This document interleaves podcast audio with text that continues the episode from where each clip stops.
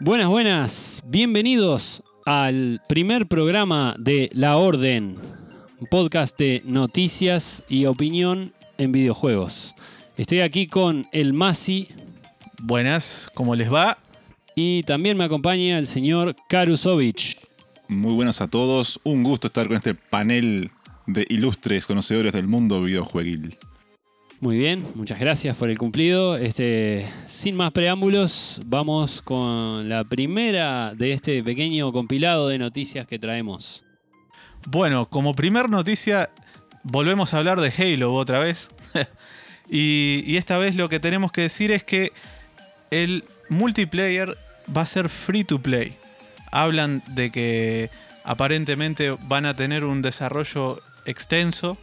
Dicen que tienen 10 años de, de desarrollo para, para el multiplayer, cosa que nos hace pensar cosas preocupantes. O no, no sabemos cómo pueden extenderlo tanto. Pero bueno, y aparte, dicen que el juego va a correr, sí, a 120 frames por segundo. Pero va a correr los, el modo multijugador solo o los dos modos, el modo campaña también va a correr a esa frecuencia. Y es algo que no, no lo dejaron claro. Interesante. Tendremos que esperar, ya faltan pocos meses para que salga la usted, consola. ma- Usted, Masi, que es un conocedor del mundo PC y, y usted juega a esas altas frecuencias siempre. ¿Qué aporta tener esa frecuencia tan elevada en un shooter como Halo? Bueno, la verdad que es, es donde más se nota la, la diferencia. Básicamente lo que se, lo que se siente es fluidez al, al girar, al mover el personaje y al ver el, el entorno, cómo se mueven el resto de los... ¿Y las de respuestas del control también mejora? Y las respuestas... Control no sé porque yo siempre he jugado shooters con mouse y teclado.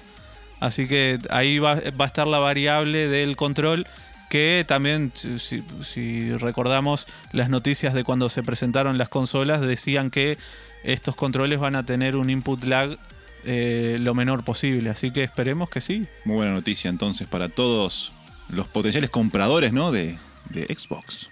Claro, yo lo que veo de esto es que me quedé pensando en lo de 10 años de- de desarrollo para adelante. Si hay algún juego actual que tenga una gran popularidad, que sea de 10 años hacia atrás. No sé, League of Legends, si es tan viejo.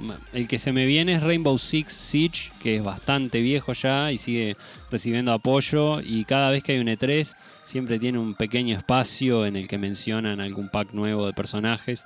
El que tuvo ese plan era la saga Destiny. El primer Destiny cuando fue anunciado, fue anunciado de esa manera, con la intención de ser un juego básicamente un, un juego como servicio. y eterno, básicamente en el tiempo, irse agrandando con expansiones sucesivas, pero no resultó tan así y a los pocos años, creo que dos años, salió la segunda parte, o sea, una entrega totalmente aparte, que esta segunda entrega sí ha durado más tiempo, ya lleva como cuatro años en el mercado y cambió también su modelo de negocio, ahora también es free to play.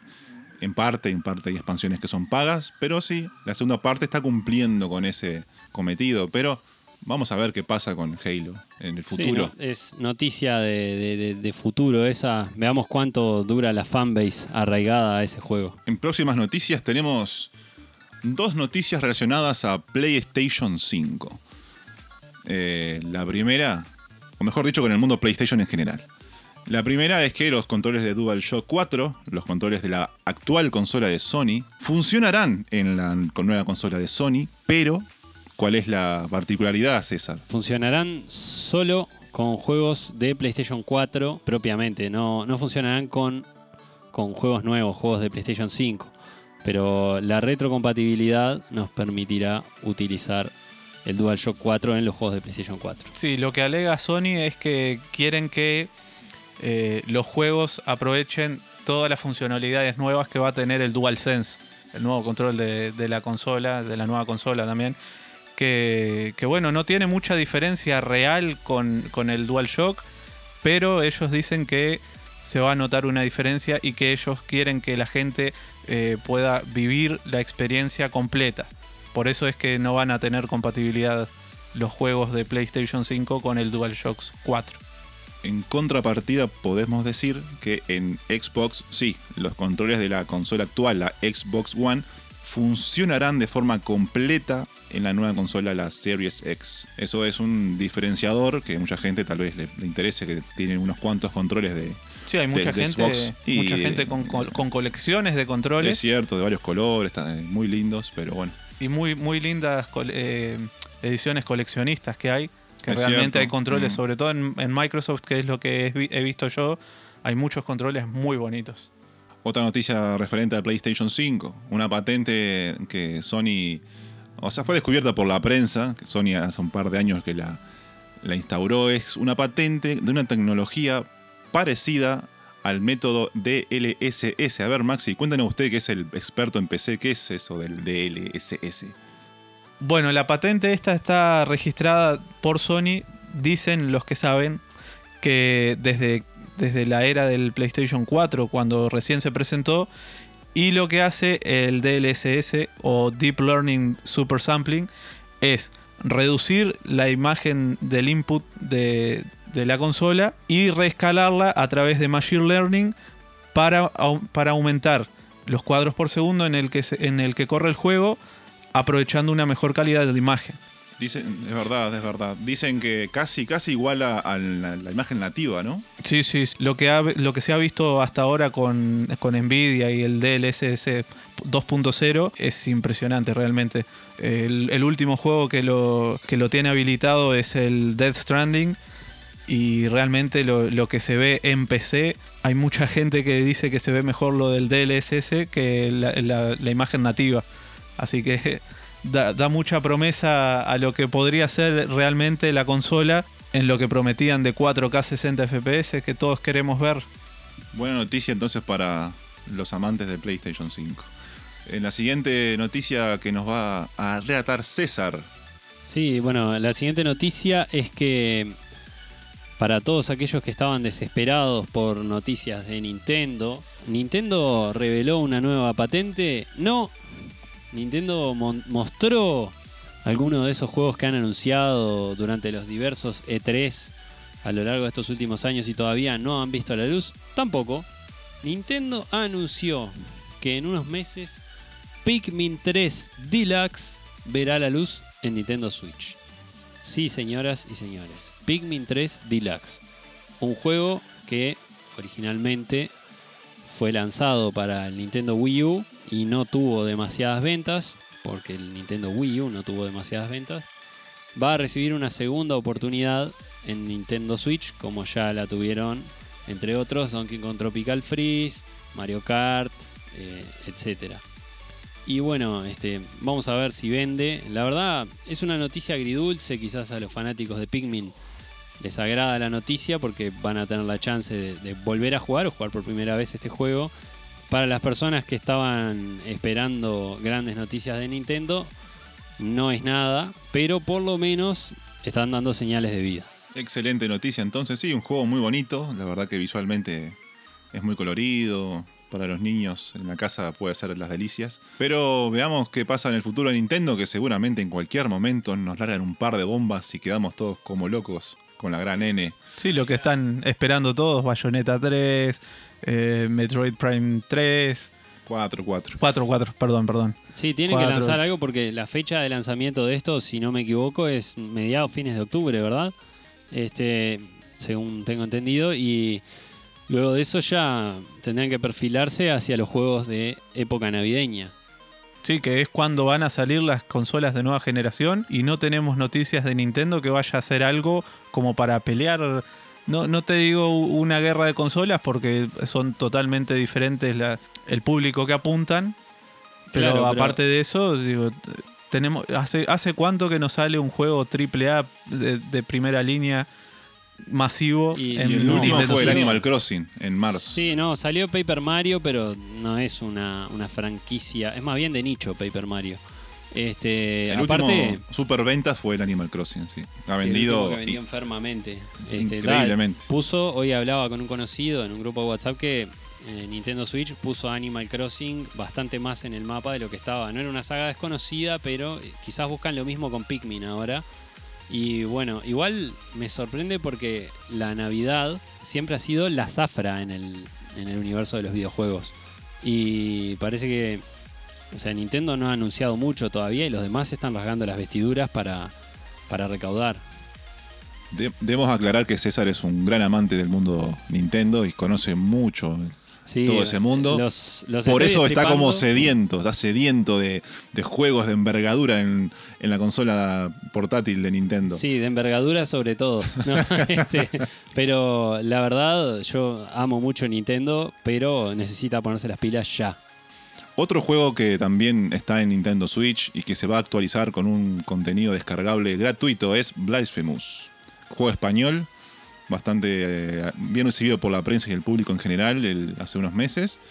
Y díganos, eh, César, ¿usted jugó a Blasphemous? Sí, yo lo jugué, la verdad, viví una previa muy emocionante con los este, con las muestras que iban dando del juego antes de que saliera. Fue un juego muy anticipado por mí, la verdad me lo vendieron muy bien.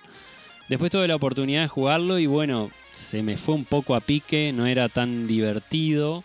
Lo que representaba en, la, en, las, en los videos, en los trailers y eso, estaba dentro del juego, pero era como cuando ves el tráiler de una película y te muestran los mejores 10 minutos. Y después lo jugué, lo terminé, no me pareció la gran cosa. Pero Para quien no lo conoce, Blasphemous es un juego de corte metroidvania, podemos decir, muy enfocado al combate, en el cual eh, encarnamos a un santo caballero, ¿no? Que está en, en un mundo, digamos, de una especie de mitología, digamos, sevillana. Sí, es como una representación paralela a la Iglesia Católica. Exacto. Está en muy estilo español, podemos decir, ¿no? En su, en su, en su mitología. El mismo la- el nombre de las, de las armas y de las cosas están como en un español medio lati- latín. Es una mezcla extraña. Aunque se ve muy latín, bien. sí. Aunque se ve muy bien el juego. Sí, Sí. estéticamente es, muy bonito. Muy, muy, Muy bonito en su lado macabro, ¿verdad? Este, Sí, la tiene- belleza, tiene la belleza en lo macabro consigue. Un gran pi- pixel art y además tiene este, mucha sangre, ¿no? O sea, es un juego muy violento. No sé si no es de lo más violento que he visto en pixel art. Y eso está muy bien logrado.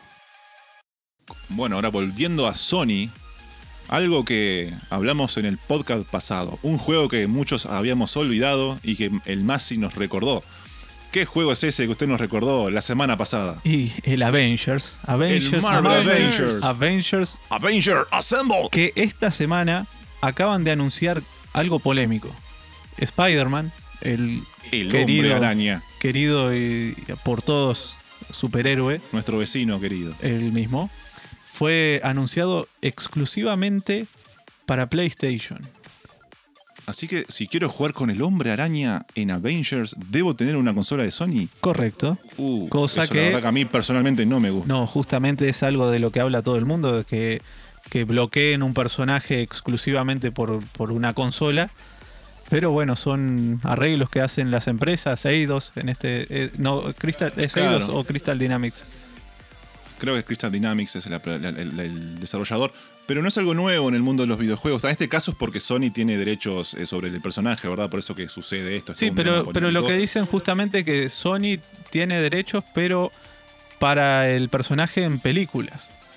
Eso, por eso es lo que llama la atención. En Claro. videojuegos hasta ahora nunca había pasado, por ejemplo, con los Lego, que t- también... Bueno, pasó con el. Hay, hay un juego que es para PlayStation 4 solamente, de, de Spider-Man, ¿verdad? El, el- el Spider-Man, muy, buen- muy buen videojuego, la verdad. El, el Marvel Spider-Man para PlayStation 4.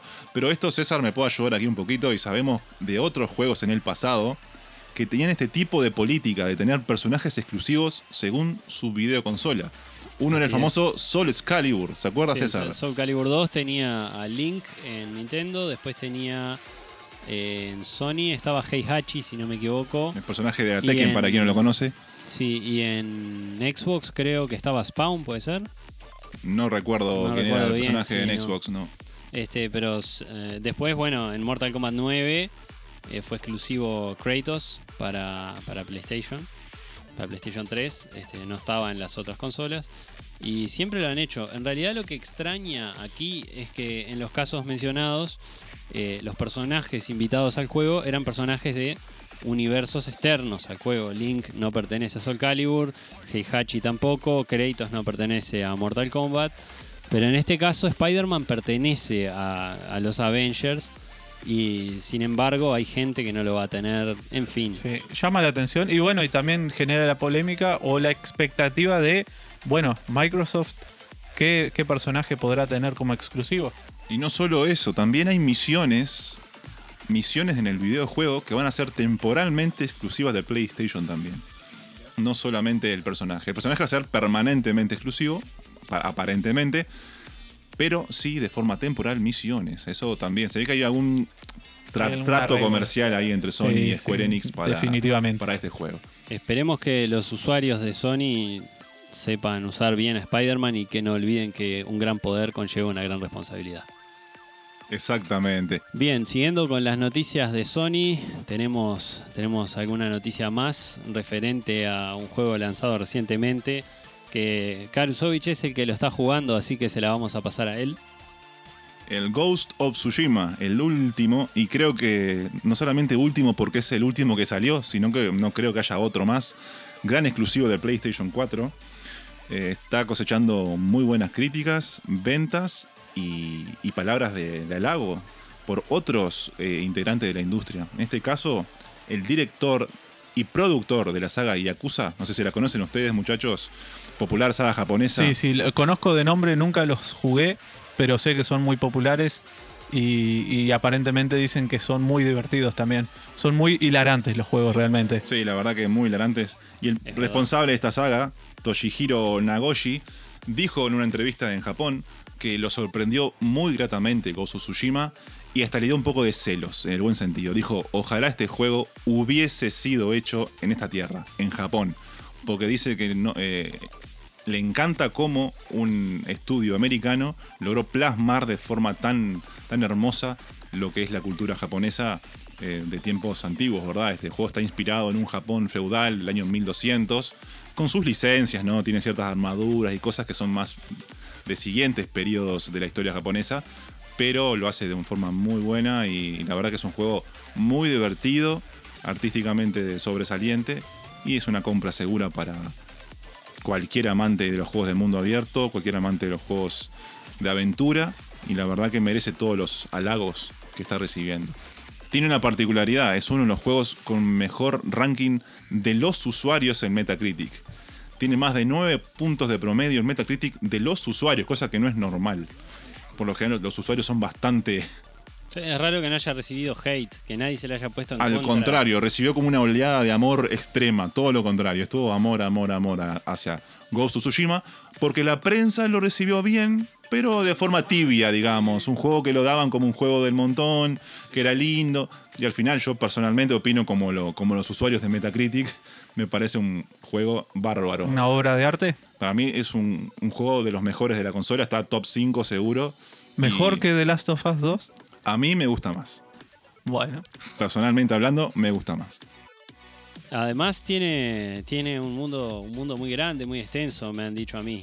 Este, se ve que los desarrolladores hicieron un buen trabajo al crear un mundo extenso. Otros desarrolladores, en lugar de, de hacer un mundo extenso, lo que hacen es encoger a los protagonistas, como por ejemplo los desarrolladores de Grounded, del juego que nos va a estar hablando Maxi. sí, eh, Obsidian es el desarrollador de este juego y, y fue, tuvo la particularidad de que se presentó diciendo, si estás esperando el juego más grande, espera a Cyberpunk 2077, que fue un chiste muy, muy, muy aplaudido eh, desde las casas, ¿no? Porque todos lo vimos a, a ese- a esa presentación de Xbox. ¿Y usted cómo lo escuchó, Maxi, los aplausos? Ah, ¿Cómo yo, hizo? yo porque yo entendía que la gente... La, la gente le gustó, sí, Se veían los emoticones en el Sí, vivo sí, todo el de mundo. aplausito subiendo. aplaudiendo. Bueno, la- este juego, que es un, un juego de survival, no es al, al estilo más mainstream o, o el más comercial que, que se ve hoy en día, pero es un survival de PvE, básicamente.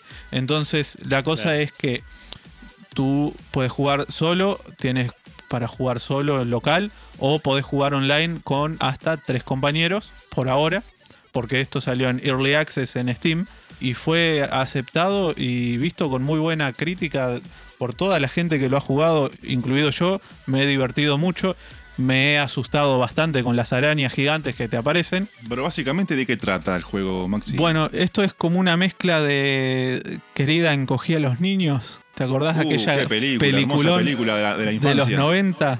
bueno, es básicamente eso. Eh, encogieron a, a los niños y tú tienes que sobrevivir en el patio de tu casa. En este, en este juego por ahora tenemos cuatro personajes y, y vas peleando con diferentes insectos, desde hormigas, mariquitas, eh, larvas, hay de todo, pero los enemigos más grandes son las arañas, que realmente te hacen pegar unos buenos julepes, bueno como se eso. dice por acá. Sí, bueno. Y siguiendo en el mundo del PC, ¿qué otro juego te ha divertido esta época del año, Maxi? Otro juego que salió como sorpresa y, y rompió todos los récords de Steam fue el Fall Guys, que es un juego de ir eh, pasando obstáculos. Arrancan unos, cuantos, 40, 50 personas y por diferentes etapas, en diferentes circuitos con, con obstáculos, se van eliminando otros personajes y hasta que llegan a lo último y gana una persona.